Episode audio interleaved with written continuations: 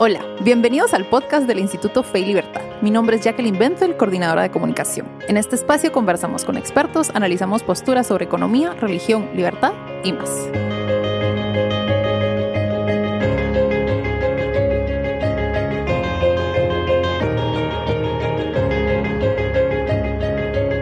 Bienvenidos a un nuevo episodio del podcast Fe y Libertad. En esta ocasión me encuentro con Maurice Polanco. Él es miembro del Instituto Fe y Libertad, donde es director de publicaciones y editor de la revista académica con el mismo nombre. Es director del área de humanidades de la Facultad de Ciencias Económicas de la Universidad Francisco Marroquí, donde también imparte cursos de filosofía, lógica y ética. Además, Maurice es doctor en filosofía por la Universidad de Navarra, es licenciado en letras y filosofía por la Universidad Rafael Andívar, autor de varios libros, sus áreas de interés y de investigación en la actualidad son las raíces teológicas de la modernidad y el barroco español. Nuestros oyentes recordarán que en episodios anteriores hemos hablado sobre eh, las diferencias que existen entre la antigüedad y la modernidad. Para eh, ser un poquito más específicos, en el episodio 22 y el 25 hablamos sobre virtudes y la modernidad. En el episodio 41 hablamos sobre las raíces teológicas de la modernidad, uno de los temas que apasiona a Maurice y que incluso es el tema de uno de los cursos de este año que impartimos en la Academia Fe y Libertad. Ahora bien, Maurice, ¿nos podría explicar un poco por qué es tan importante hablar sobre este tema? Eh, gracias, Jackie. Eh, muchas gracias a todos los oyentes también. Eh, primero quisiera aclarar una cosa, este, y es que lo que voy a expresar aquí es opinión personal.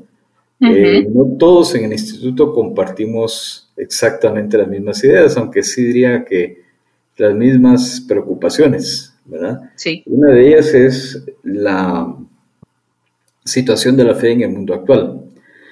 Y eso me lleva a exponer por qué creo que es importante estudiar la antigüedad y compararla con la modernidad. Y es que, eh, bueno, es evidente que el cristianismo surgió en el contexto del mundo antiguo y que hizo suya la cultura helenística, la filosofía helenística, eh, sobre todo la platónica en los primeros siglos, la aristotélica después, con la síntesis de Santo Tomás de Aquino. Y se podría decir que hasta el siglo XIV todo era armonía y paz, era una visión realista del mundo y eh, pues todo se entendía como, pues había una perfecta, no tal vez no perfecta, pero sí una muy grande armonía entre ciencia, razón y fe. Eh, como he explicado en otras oportunidades, todo se vino abajo, todo se derrumbó con el nominalismo y el voluntarismo, ¿verdad? Y, empezó una nueva etapa en la historia de la humanidad, una nueva manera de ver las cosas. Eh, y no quiero ahondar en eso porque para eso me remito a eso, a uno de los episodios del podcast uno de los primeros, de hecho. ¿Verdad? Pero sí lo que quiero señalar es que, eh, en mi opinión, la fe cristiana ha tenido mm, serias dificultades en adaptarse eh, a esta nueva circunstancia de la modernidad. Es decir, ya no es tan fácil la concordancia, la armonía entre fe y razón, sobre todo porque sí, con el nominalismo se piensa que la mente humana es incapaz de conocer o la realidad de las cosas y que en realidad no hay esencias y por lo tanto no podemos conocer las esencias de las cosas, se pone en duda el concepto de verdad, se pone en duda eh, la capacidad humana en conocer las cosas, en conocer los fines de las cosas, eh, se pone en duda incluso la existencia de Dios y la fe cristiana pues ha tenido como dificultades en, en, adaptarse a este mundo de filosofía racionalista, filosofía empirista, positivista, idealista, marxista, y ha ido haciendo varios intentos como de compaginar y de, y de apropiarse de lo bueno que tienen cada uno de estos sistemas, pero sin lograr una plena síntesis. De manera que tenemos vaivenes en la historia de la iglesia, ¿verdad? Etapas en las que el magisterio de la Iglesia Católica, me refiero, ha sido muy crítico eh, hacia la modernidad, al liberalismo en concreto, y a, bueno, recordemos la condena del, de la modernidad del, del, ¿cómo se llama?, del sílabus, y otras etapas en las que ha habido apertura, como con Juan Pablo II, luego Benedicto XVI más crítico y Francisco pues más crítico. Entonces, ¿qué es lo que se critica? Hay que conocer qué era lo que tenía la antigüedad de valioso para tratar de rescatar de ahí, de, no estoy llamando, no estoy diciendo que debamos volver a la antigüedad clásica, ni, ni que debamos encerrarnos en ese mundo.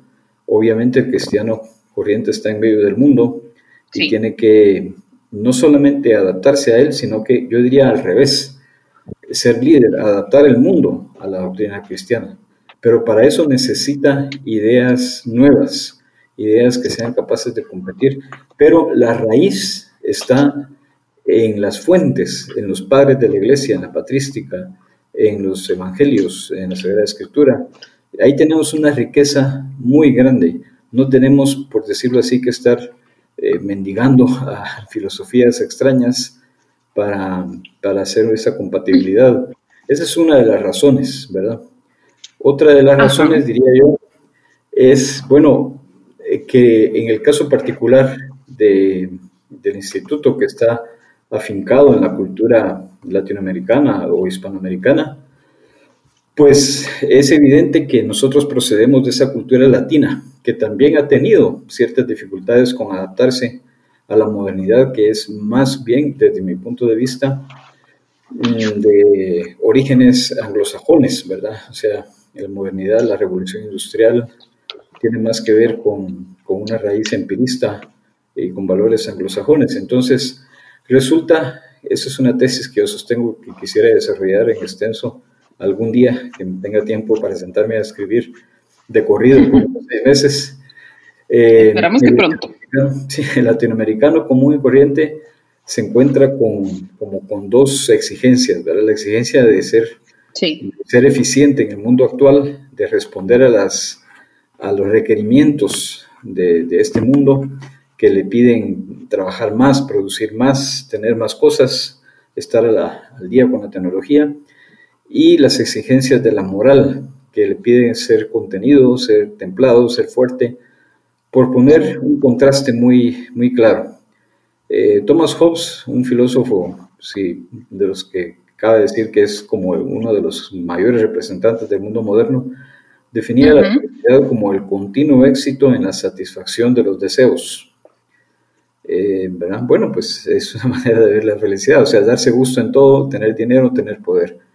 Un antiguo diría, solo cambiaría una palabra, un antiguo a esa definición. Un antiguo diría, estoy de acuerdo, solamente que yo le cambiaría satisfacción por contención. O sea, el antiguo define la felicidad como el continuo éxito en el dominio o contención de los deseos. Entonces, el cristianismo nació en la antigüedad y, se, y uno ha aprendido palabras como mortificación, templanza, castidad, autodominio, y el mundo moderno no fomenta precisamente esos valores. Entonces, el hombre moderno, el hombre cristiano, católico sobre todo, se ve como con dos, el horizonte cultural moderno que lo invita, por decir así, a darse gusto, a disfrutar de la vida, y las raíces o sus creencias eh, que incluye la moral este, cristianas que le, que le llaman a contenerse, ¿verdad? O el, o el mundo moderno que le llama a buscar el interés propio y el mundo antiguo que le llama primero a sacrificarse por los demás hasta dar la vida por ellos. Entonces, al verse en esta disyuntiva, muchas veces eh, pues recurre a la trampa, por decir así. Entonces lleva una doble vida y no logra esa integración plena de su identidad cristiana en el mundo moderno. Entonces hay que investigar más ese aspecto. Y tercero, quisiera leer una cita de un autor que es Marcelino Menéndez Pelayo, que dice lo siguiente. Eh, nosotros, dice, donde no se conserva piadosamente la herencia de lo pasado, pobre o rica, grande o pequeña, no esperemos que brote un pensamiento original ni una idea dominadora. Un pueblo nuevo puede improvisarlo todo, menos la cultura intelectual. Un pueblo viejo no puede renunciar a la suya sin extinguir la parte más noble de su vida y caer en una segunda infancia muy próxima a la imbecilidad senil. Entonces, si queremos eh, producir algo original en Hispanoamérica, tenemos que conocer nuestro pasado. No podemos estar repitiendo, tomando las eh, modas eh, del extranjero, porque no vamos a, nos, en todo caso vamos a hacer el ridículo. Vamos a quedar como siempre de segunda y, no es justo, ¿verdad? Teniendo la herencia tan grande que tenemos. Por ilustrar esto con una anécdota, ¿verdad? Así muy sencilla. Eh, la, en las computadoras tenemos la tecla que dice del y la gente le llama delete por el inglés. Pues eh, una vez un amigo mío español me corrigió y me dijo, eh, presiona la tecla delete. Yo le dije, delete. No, me dice, delete, porque viene de delere, de deleo, que es en el latín borrar, eliminar. ¿Por qué tenemos que pasar por el inglés para recuperar una palabra que viene del latín si nuestra lengua procede del latín? O sea, cosas como esa, ¿verdad? Hay que saber lo propio, conocer lo propio y no hacer que pase por, eh, por, unas, eh, por una cultura que no es que seamos enemigos del mundo moderno, del mundo anglosajón, es que tenemos que valorar más lo propio, ¿verdad?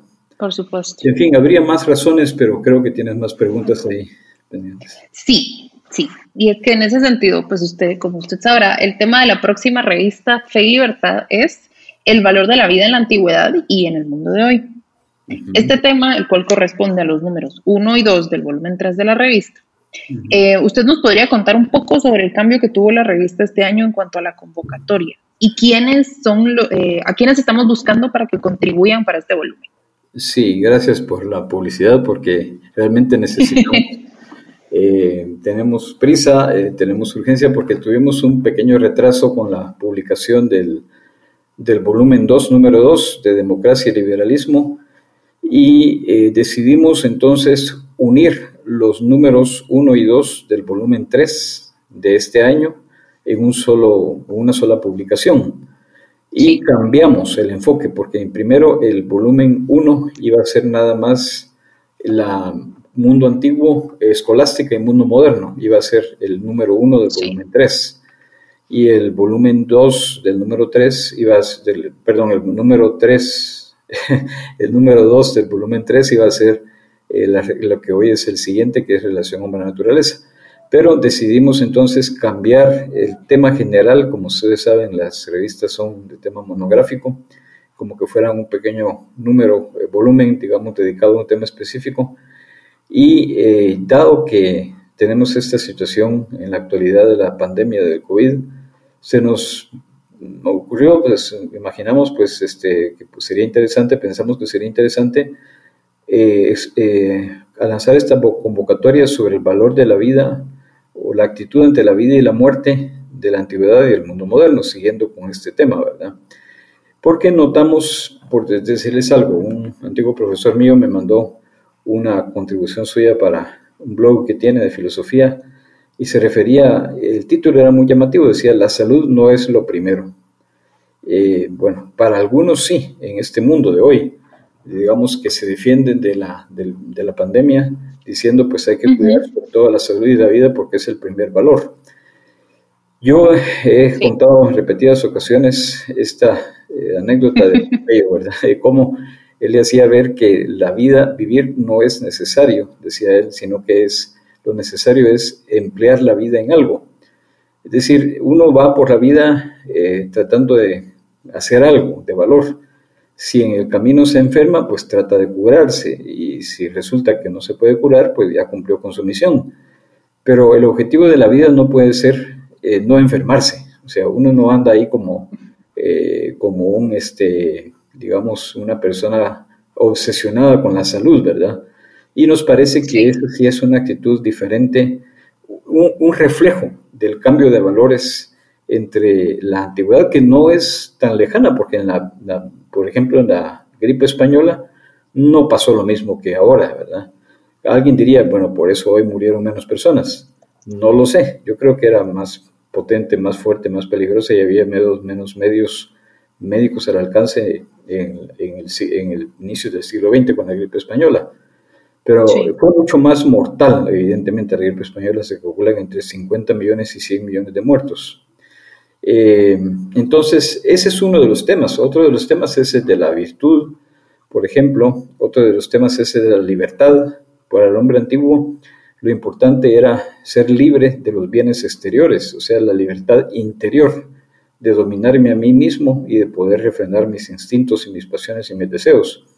Para el hombre moderno la libertad es sobre todo libertad política, libertad de hacer, de elegir entre McDonald's o Burger King, por ejemplo. Eh, es decir, eh, son valores diferentes, ¿no? Entonces, eh, la convocatoria es para dialogar sobre en qué medida nuestra fe está arraigada en el mundo antiguo y como lo que decía al principio, ¿verdad? Y, puede, y en qué medida cómo puede evangelizar este nuevo mundo, es decir, con los valores, hacer ver la belleza, lo que se, lo que se está perdiendo, porque muchas veces la gente ignora, ignora cosas y, empiezan a descubrir el agua azucarada, como yo me topé la vez pasada con unos videos de TED, eh, de este, de este, es un motivador que se llama eh, Richard St. John, muy bueno, muy honrado, eh, y habla de su jornada hacia el éxito, desde las claves del éxito, como suele ser en estos casos, ¿verdad? Y dice que a él le tomó 10 años descubrir que lo importante es encontrar el sentido en lo que hace y que es un continuo, es un continuo, no es una meta. Bueno, pues esto es evidente para los antiguos, ya lo tenían súper claro, ¿verdad? no le llevaron 10 años. es decir, se trata de cosas tan elementales que nosotros, pero como lo dice Richard St. John y le tomó 10 años y está en TED, todo el mundo lo escucha. Pues así tendremos que hacer nosotros, ¿verdad? Eh, buscar un nombre, un nombre extranjero, eh, poner las cosas en, en, alemán mejor, ¿verdad? O, en finlandés, eh, o en finlandés mejor todavía, o en sueco, y, a ver si así nos escuchan. Que no se entienda. ¿Verdad? Sí, y em, también tengo entendido que esta es la primera vez que hacemos convocatoria abierta.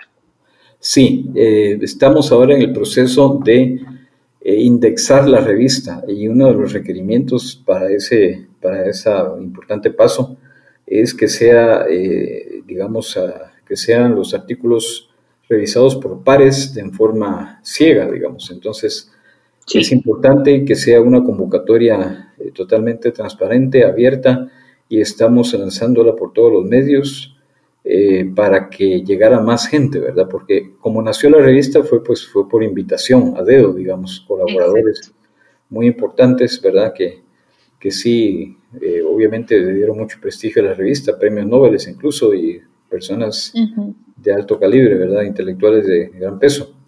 Pero ahora sí ya queremos dar ese paso, ¿verdad? Ya estamos en posibilidad de, de hacer una revista que, de hecho, ya nos empiezan a llegar solicitudes de gente que se ha enterado y simplemente pues envía su, artículo para ver si es aceptado. Así que estamos en ese proceso y queremos difundirla lo más posible, ¿verdad? Y es que eh, la convocatoria que, ya encuentran en todas nuestras redes sociales y en el website, dice, eh, una, en una parte dice, el año 2020 será recordado como el año de la pandemia de coronavirus. Parece conveniente hacer un examen de la evolución de las ideas, los valores y las actitudes frente a las enfermedades. Vaya que es cierto, pero eh, en ese sentido, ¿qué tipo de temas pueden abordar las personas, supóngase, académicos o personas interesadas en estos temas que no estén tan seguros de qué pueden, sobre qué pueden escribir? Sí, efectivamente, como, como decía, como te decía al principio, el tema original era escolástica en mundo moderno. Entonces eh, pensábamos, y eso es un tema que, que, sí, desde luego tiene cabida, ya tenemos algunas colaboraciones sobre, sobre el tema de las, la escuela de Salamanca y la modernidad. ¿verdad? Eso hay mucha discusión al respecto, pues, eh, ¿verdad? Sobre si realmente ahí se encuentran los orígenes del capitalismo o si son maneras de pensar diferentes. Ese es un tema muy concreto. Otro tema podría ser eh, la diferente forma de ver la filosofía y la ciencia, por ejemplo. Eh, otro tema podría ser cómo, eh, la, cómo ha influido eh, la, la, ciencia, digamos, la insistencia en que el auténtico conocimiento es el que proporciona la ciencia experimental. Y eso hace, este, estábamos ayer en la charla con Sam Gregg hablando de relativismo, esto hace que la gente valore como verdad absoluta lo que le dice la ciencia física, matemática moderna y desprecie todo lo demás por esta falsa dicotomía de enunciados de hecho y enunciados de valor o hechos y valores. Entonces la religión y la filosofía y la literatura quedan en enunciados de valor valoraciones subjetivas, se dice, donde no hay verdad, y ahí está el error, y valoraciones objetivas que son independientes de la, de la mentalidad de, de, cada uno, de los gustos, y que son totalmente como que fueran el lenguaje pretendido por la naturaleza, y tampoco es cierto. Por poner un caso, eh, en ciencias se dice que toda teoría científica tiene que ser predictiva, simple y, irrepetible, ¿verdad? Pues esos valores no los da ninguna ciencia, son valores filosóficos. ¿Quién dice, por ejemplo, que la ecuación de Einstein es mejor que la teoría formulada por Whitehead sobre la relatividad? Pues que la ecuación de Einstein, la teoría de Einstein, es más simple que la de Whitehead. Pero ese, es, ese es un criterio valorativo. Es decir, eh, porque estimamos, hay cosas en la ciencia que son también humanas, porque la ciencia en definitiva no es una ciencia que nos ha caído del cielo, ni, es una ciencia pretendida por Dios, pretendida por la naturaleza. Aunque Galileo dijo que el, mundo estaba escrito eh, en el lenguaje de la matemática, ¿verdad? Y que Dios era el autor de ese libro, pues también es posible decir que la matemática es una creación humana y que, y que también tiene valores. O sea, hay un autor que a mí me gusta seguir también que se llama James Conant, que decía que nada, nada hay más humano que el deseo de eliminar todo lo que huela humano de nuestras teorías e interpretaciones. Entonces, cuando alguien quiere decir que algo es verdad, dice, esto es verdad objetiva, pura, absoluta, no, no tiene que ver conmigo. Hay que, hay que sospechar de eso, ¿verdad? Porque los intereses están, el rastro de la serpiente humana, decía William James, está por todas partes. O sea, pues no podemos evitar intereses, de que los intereses influyen en nuestra manera de ver las cosas. Y por otra parte, en las valoraciones también hay hechos. Y en las valoraciones también cabe hablar de verdades. O sea, es más verdadera una valoración que, digamos, que me hace ver que, que una obra de Miguel Ángel es mejor, digo yo, que una obra de que pinta un chimpancé, eh, bueno, pues, pues, porque hay razones para, para, fundamentarlo, ¿no? No es simplemente que todo lo que sea opinión subjetiva, ahí no hay verdades, al contrario. Eh, dicen que de gustos, sobre gustos no hay discusión, y no es cierto, es sobre lo que más se discute, ¿verdad? Que si eres del Real, que si eres del Barça, que si te gusta el, el, helado o el chocolate, y, y la gente discute por eso, ¿verdad? porque en realidad el concepto de verdad se encuentra tanto en las valoraciones como en la ciencia. Ok, sí. Bueno, y en ese sentido, para ir cerrando un poquito, que ya nos estamos quedando sin tiempo, ¿hasta cuándo van a recibir colaboraciones y cómo pueden obtener más información sobre el Call for Papers aquellos interesados en mandar sus escritos? Sí, el Call for Papers está en la dirección revista.com feylibertad.org, ahí está la convocatoria. Hago la aclaración que eh, el editor asociado en este caso, quien está a cargo más concretamente, es el licenciado Camilo Bello. Ahí él aparece, la dirección de él. Ahí a él pueden enviarle las colaboraciones. Hay un instructivo para autores con instrucciones muy detalladas sobre cómo se piden, cómo deben ser estas colaboraciones, siguiendo los criterios de la indexación que, nos pide que tenga un abstract en inglés y en español, determinado número de palabras, eh, forma de citar, eh, interlineado, todo todo lo referente a normas de estilo, ¿verdad? Y la fecha límite, a ver si no la tenemos que correr un poco, es el 30 de septiembre. O sea, estamos ya sobre tiempo, ¿verdad? Pero siempre nos nos que correr un poco, pero es lo normal en este mundo, ¿verdad? De la, del mundo editorial, estar corriendo para cumplir con los, las fechas límite, ¿verdad? Así que también este, quisiera hablar sobre el siguiente número, de una vez aprovechando, que es la, relación hombre-naturaleza. Eh, también un tema muy importante porque la, digamos, también el cristianismo tiene claro como el concepto de naturaleza humana que ha sido puesto en duda eh, por corrientes como el darwinismo y el mundo moderno del transhumanismo que piensa que la naturaleza humana es modificable hasta el infinito sea, ya se diluye el concepto de naturaleza humana. Cuando se habla de naturaleza, se piensa, háblale a un joven hoy en día y piensa en los árboles, en las arañas, en las ardillas, pero menos en naturaleza humana, ¿verdad? Eso ya es extraño. Totalmente. ¿Verdad? Sí. Así que esa es la convocatoria para el volumen 4, eh, número 1 del año 2021. 2021, para que vayan pensando en sus contribuciones. Exactamente, ¿verdad? Sí. Excelente. Bueno, muchísimas gracias, Maurice, por acompañarnos en este episodio. Con mucho gusto. Vamos a estar publicando eh, el episodio la primera semana de septiembre para que eh, las personas puedan pues acceder a la información y esperamos muchísimas más colaboraciones para la revista y cualquier pregunta pues le pueden escribir a Camilo o a info arroba Muy bien, gracias. Gracias de nuevo por el tiempo y el espacio. Y. A usted siempre es un gusto tenerlo en el podcast. Gracias. Y eh, a nuestros oyentes, para más información sobre el Instituto Fe y Libertad, nuestro trabajo, actividades y todo lo que discutimos en este episodio, pueden visitar nuestro sitio web en www.feylibertad.org o nuestros perfiles en redes sociales. Estamos en Facebook, Twitter, LinkedIn, Instagram y tenemos canal de YouTube también. Muchísimas gracias por acompañarnos. Hasta la próxima.